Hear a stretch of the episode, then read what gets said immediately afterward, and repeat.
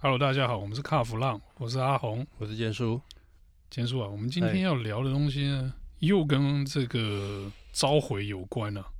不会又是气囊吧？哎，你说气囊，没错，就是气囊啊。安全气囊回收呢，大家应该印象很深哦，就是就高铁嘛，当年的高田啊，赔赔到倒嘛。二零一三的时候嘛，气囊的东西哦，那个气囊其实最早是在大概一九五零年代左右。其实它就已经有这个专利哦，可是你那个时候所有的汽车，不要说气囊，那时候连安全带都没有。五零年代没有安全带吗？有有安全带，但是没有标配啊，不普及嘛，没有标配，没有标配。好，那一直到你看气囊真正开始普及，应该是一九八零年，真正普及在九零年代。八零年的时候，其实那个时候那。那些车厂那边靠腰嘛，就说啊，那个加了气囊成本太高啊，怎么样的？所以那时候就是从这个高级车开始。那后来一直到九零年代，美国才立法，它规定哦，车子一定要有气囊。那你看台湾，台湾那时候，各位听众应该还记得，很多车子是没有气囊。目前在路上行驶了很多车，哦，那后来变成一颗，变两颗。那我们的政府总是在这方面慢半拍。我回过头来讲一下这个高田的部分啊。高田他其实他他这家公司很早创立很早，大概一九三零年代左右。他一开始他是做那个降落伞。那你看降落伞这个，因为用布料嘛，所以还是跟气囊用的布料有关。对，你说做降落伞，我是想到 Prada、欸、啊，不，那后来后来就是因为。高田它算是呃全球基本上所有的很多车厂几乎都是它供应的，它算是最大的当时的最大的供应商。那你看二零二零一三年哦，我记得那时候闹得很大，全球烧毁了多少？全球都上亿辆的车，赔不完呢，赔不完呐、啊。所以他干脆他后来他就倒喊倒，那倒了之后，哎、欸，有一家公司就出手了。那那家公司叫 KSS，好，叫做 Key Safety Systems，看起来是美国公司，对不对？他花了十六亿美金把它买下来，它、嗯、背后叫做中国中国军胜，在宁波，军胜电子。那我讲，那你刚讲这个 KSS 啊，跟这个军胜啊，嗯，跟我们这次的主题有什么关系啊？哎、欸，没有讲到这个气囊爆炸的事情、啊。哎、欸，那气囊，那因为这次气囊爆炸。这家公司要概括承受。现在这家公司叫什么？叫 JSS，因为它改名了，它改名了。KSS 它后来改名了，改叫做 JSS。JSS 应该是那个君胜的这个英文的这个登记名称吧？哎、欸，对对，没错没错。那这一家君胜它是做什么？它一开始的时候，它是做很低阶的那种那种车用电子零组件的东。公司，你一说低阶零组件，我就想到那个中国那种汽配城的那个风景啊，差不多，差不多，感觉上那那是那个样子。那他当初为什么会去会会去收购美国这家 KSS？呃，那个年代啦，那个年代就是因为中国有钱嘛，那就傻币到处去买。那另外一个，这也是他洗钱的管道。所以他也哦，买公司是所以把就付了美金出去嘛，就把钱洗到国外了。是的，是的，是的。那当然，他到现在他可能还在负债，而且这家公司很有趣哦，这君盛，呃，应该是说他当初他还借壳上市，所有该有的手段都用上了就，都用上，都用上了。然后呢，他又还有大量的贷款，他到目前为止还在贷款，还在贷款。那公司有贷款很正常啊。是啊。可是问题是，他真正的状况，你会觉得，因为他们很喜欢并购、收购海外的企业，中国海外的企业嘛。一收购之后，他就干嘛？就洗钱就是洗出来嘛。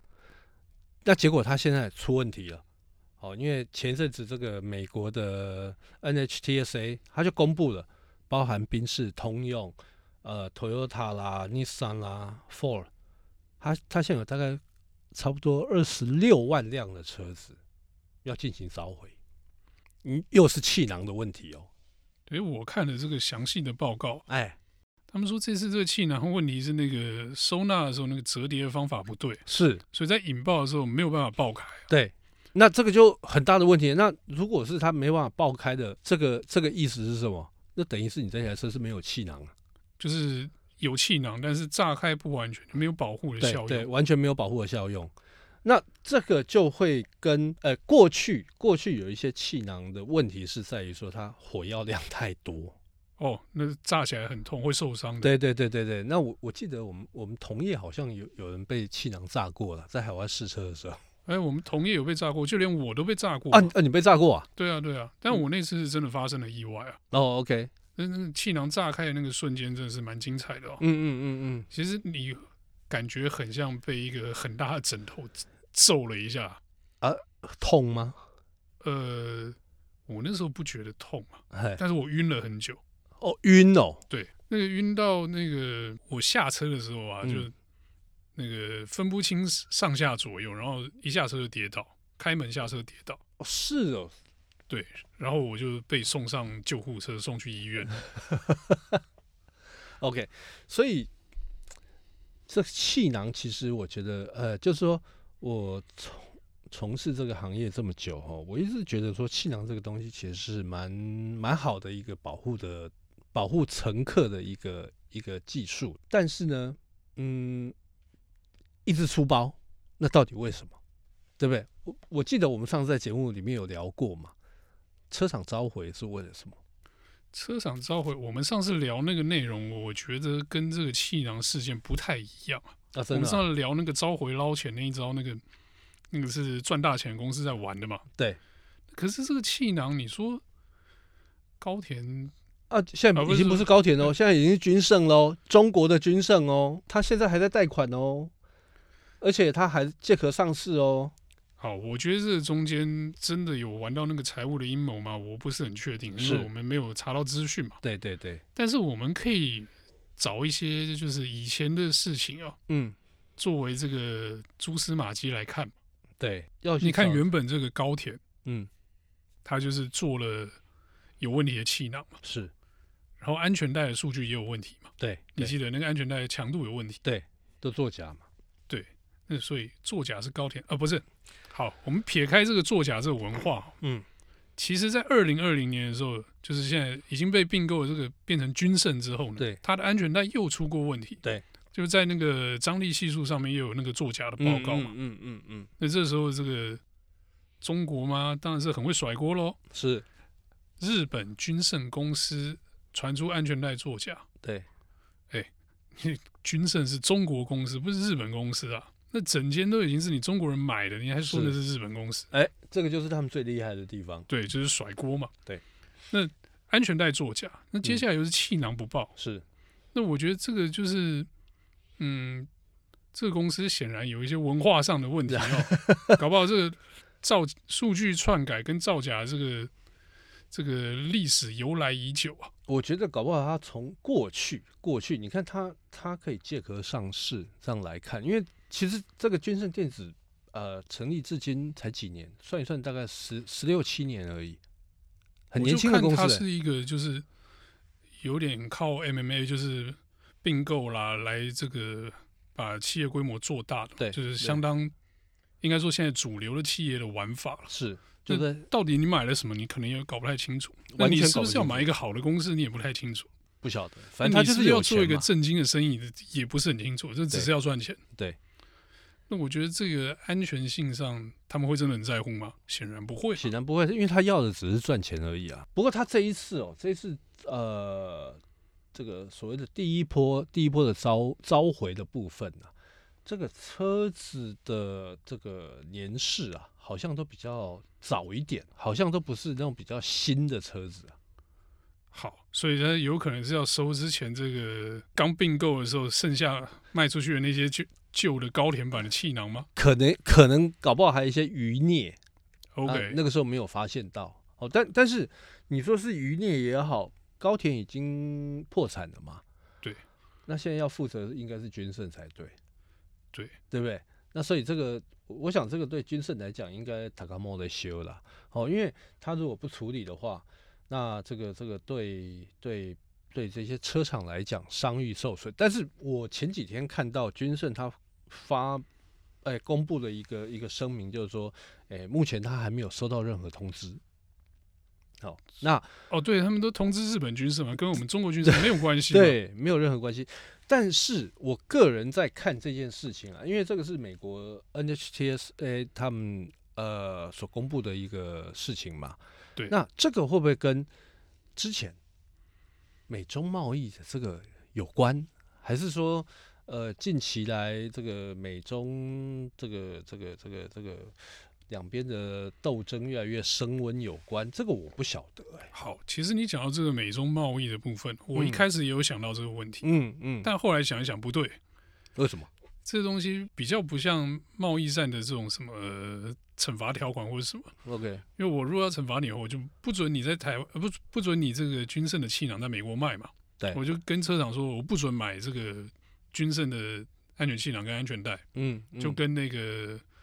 这个政府机构跟这个军方机构不准买华为一样，嗯嗯，这样才痛。对，那你说这个召回嘛？我觉得他应该是真的有点问题。嗯，嗯，至于问题是大是小，我们无从得知。目前好好像还不知道嘛。对，他说看到气囊的折叠方式是错的，对，然后会导致爆炸不良，这个我们很难求证嘛。是是是，对，你要不要开你的车撞一下，看出来能不能？顺利的炸开不对嘛？这一般人无法求证这件事情嘛。对。那大家可能觉得很奇怪，我们为什么会去关注这个气囊召回这件事情？嗯。那你说平常开车你可能不会看到气囊，除非像我比较倒霉有撞车看到这个气囊炸开。可是呢，对于这个所有用车的人来说啊，这其实是现代车辆上很重要一个安全配备。它应该算是备而不用了。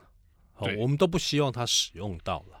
对，我们都不希望看到气囊炸开，但是车上最好是有了，对，最好是八颗、九颗、十颗，越多越好。是是是是是，因为其实气囊是需要跟安全带做搭配使用的。嗯、很多人都觉得说气囊是主要的功能是缓冲嘛，你觉得在方向盘前面炸出一颗枕头，嗯，让你可以不要受到那么大的冲击的力量。那其实吸收冲击只是一小部分哦，它真正。更重要，另外的功能跟安全带是搭配的。嗯，它要避免你这个头部跟颈部的过度的晃动，我们所谓的边甩效应。对对对，它是保护你的颈椎用的。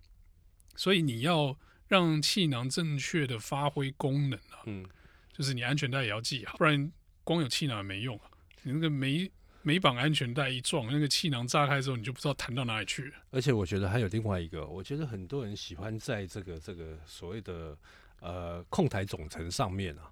铺棉铺铺那种什么什么什么那个避光垫、啊，避光垫，放公仔的，哎、欸，粘东西啦，干嘛？哎、欸，那个都是武器耶、欸。因为你要是说粘一个，你好，你搞不好放一个呃，用粘的这种手机架啦，或者是说粘粘你的模型车好了，这模型车不行了。那万一万一到时候气囊炸开的时候，那比子弹还恐怖哎、欸。对，对不对？那还有，我觉得有一些人哦、喔，就是给小，你知道。就是想要做的很舒适，把那个脚啊，就放在那个跨在这个总成上面，控台上面，这细二啊，那个气囊一炸开的时候，我跟你讲，哎、欸，除了你遭受撞击，你的脚会骨折之外，气囊在炸开的时候，那个力量不是你人体所能承受的，那个是等于是二次伤害。哎、欸，其实我们应该讲一件事情啊，嗯、可能很多人不知道，但我们都知道，嗯，就大家知道为什么气囊可以那么快张开吗？里面有火药。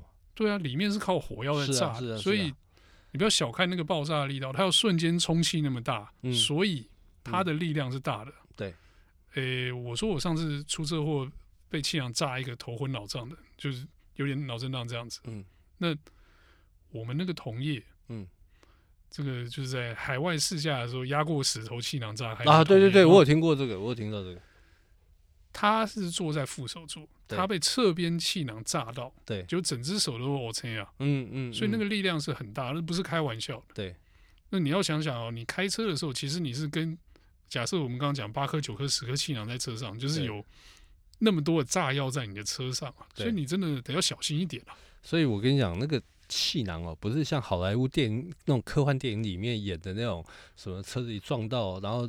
整台车充满了泡泡，它不是泡泡，它是给鬼的气球，而且是，硬的硬的气球。好，你看嘛，那个我们就以高田来讲，它那个材质就跟应该跟降落伞那种布料材质差不多，因为其实它要有一定的韧性才能承受这个火药的爆发嘛。对，那你在那个冲击，你就把它当成是呃比较呃麻布袋好了，差不多麻布袋那种感觉吧？哦，类似，哦，类似嘛，对，对不对？然后你看啊，麻布袋，然后然后里头如果有，呃，你就想象它是一个麻布的水袋，然后用高速往你往你的脸砸下去，那种感觉是什么？嘿，欧青，真真的就像阿红讲，那 真的会脑震荡。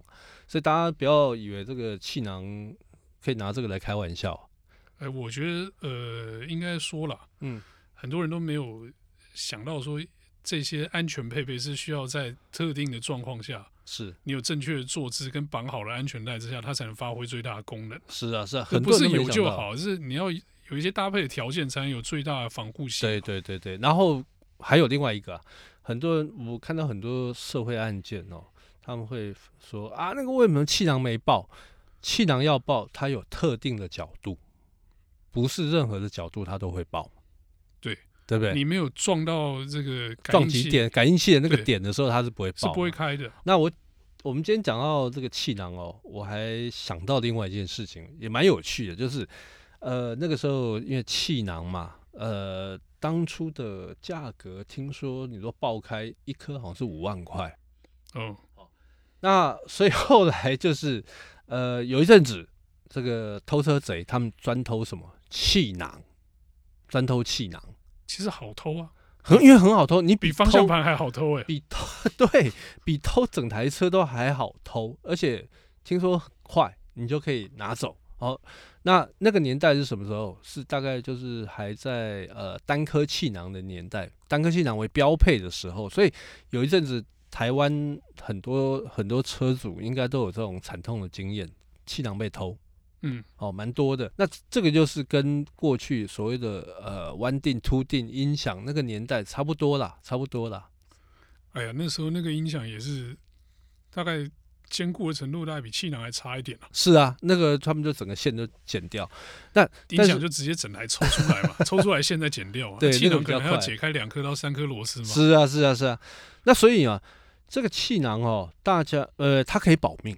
它可以保命，好，危急的时候它可以保命，但是它也是一个呃致命的武器，应该这么说。对了，就像我们刚才前面一直讲的嘛，它需要一个正确的使用才能是保命的工具了。那像这一次这个，它这次气囊又出问题，对于用路人来讲，我想会是一个嗯不小的，不应该是说这个层面不小的这个这个这个危机啦。哦，万一你到时候，哎、欸，因为它折法不一样，导致不会爆，那最后人如果发生了伤亡，我想这军政应该负很大责任吧？哇，这个举证可能有点困难啊。但是，欸、不过他们他们现在美国那边还有有人因为这样的伤亡吗？我觉得应该还没开始，还没开始啊，就是还还没有，就是他发现那个东西有问题，但是还没有去追踪这个。最近这个案例吧，OK OK OK，因为这个其实田野调查起来会是一个相当繁复的工作。对，那如果说他可以在这第一波就是，哎，赶快发现问题，然后进行大规模的召回的话，我觉得就可以避免掉后续的一些意外发生了。如果大规模召回的话，搞不好军胜会踏上跟高田一样的后尘。啊，那没关系啊，他们反正中国常会玩这一套啊，别家公司再来买就好了，不是吗？哦，说的也是，所以下一个苦主在呃。哎，我们就不要再讲了吧，因为我们又要发表这个不自杀声明了哈。没有，而且这次可能是那个中国的那个解放军特务来了，对 啊，没有那么严重了。总之呢，这个呃，这次气囊好，现在又开始又出包，那之后会不会继续再延烧下去？我觉得就让我们继续观察下去好。对，那大家最近如果。有接到那个车厂打来的电话啊，或者有收到车厂 email，、嗯、大家看仔细一点，听仔细一点。对，搞不好他们要开始召回了。是啊，如果有召回，就赶快去，就赶快回原厂吧。哈，这个事不迟疑。对，别的东西都随便，这个安全性相关的配备的话，你还是听一下，赶快回去处理一下。那我们这一集的这个卡弗朗的内容呢，就到这边告一段落。谢谢大家，谢谢。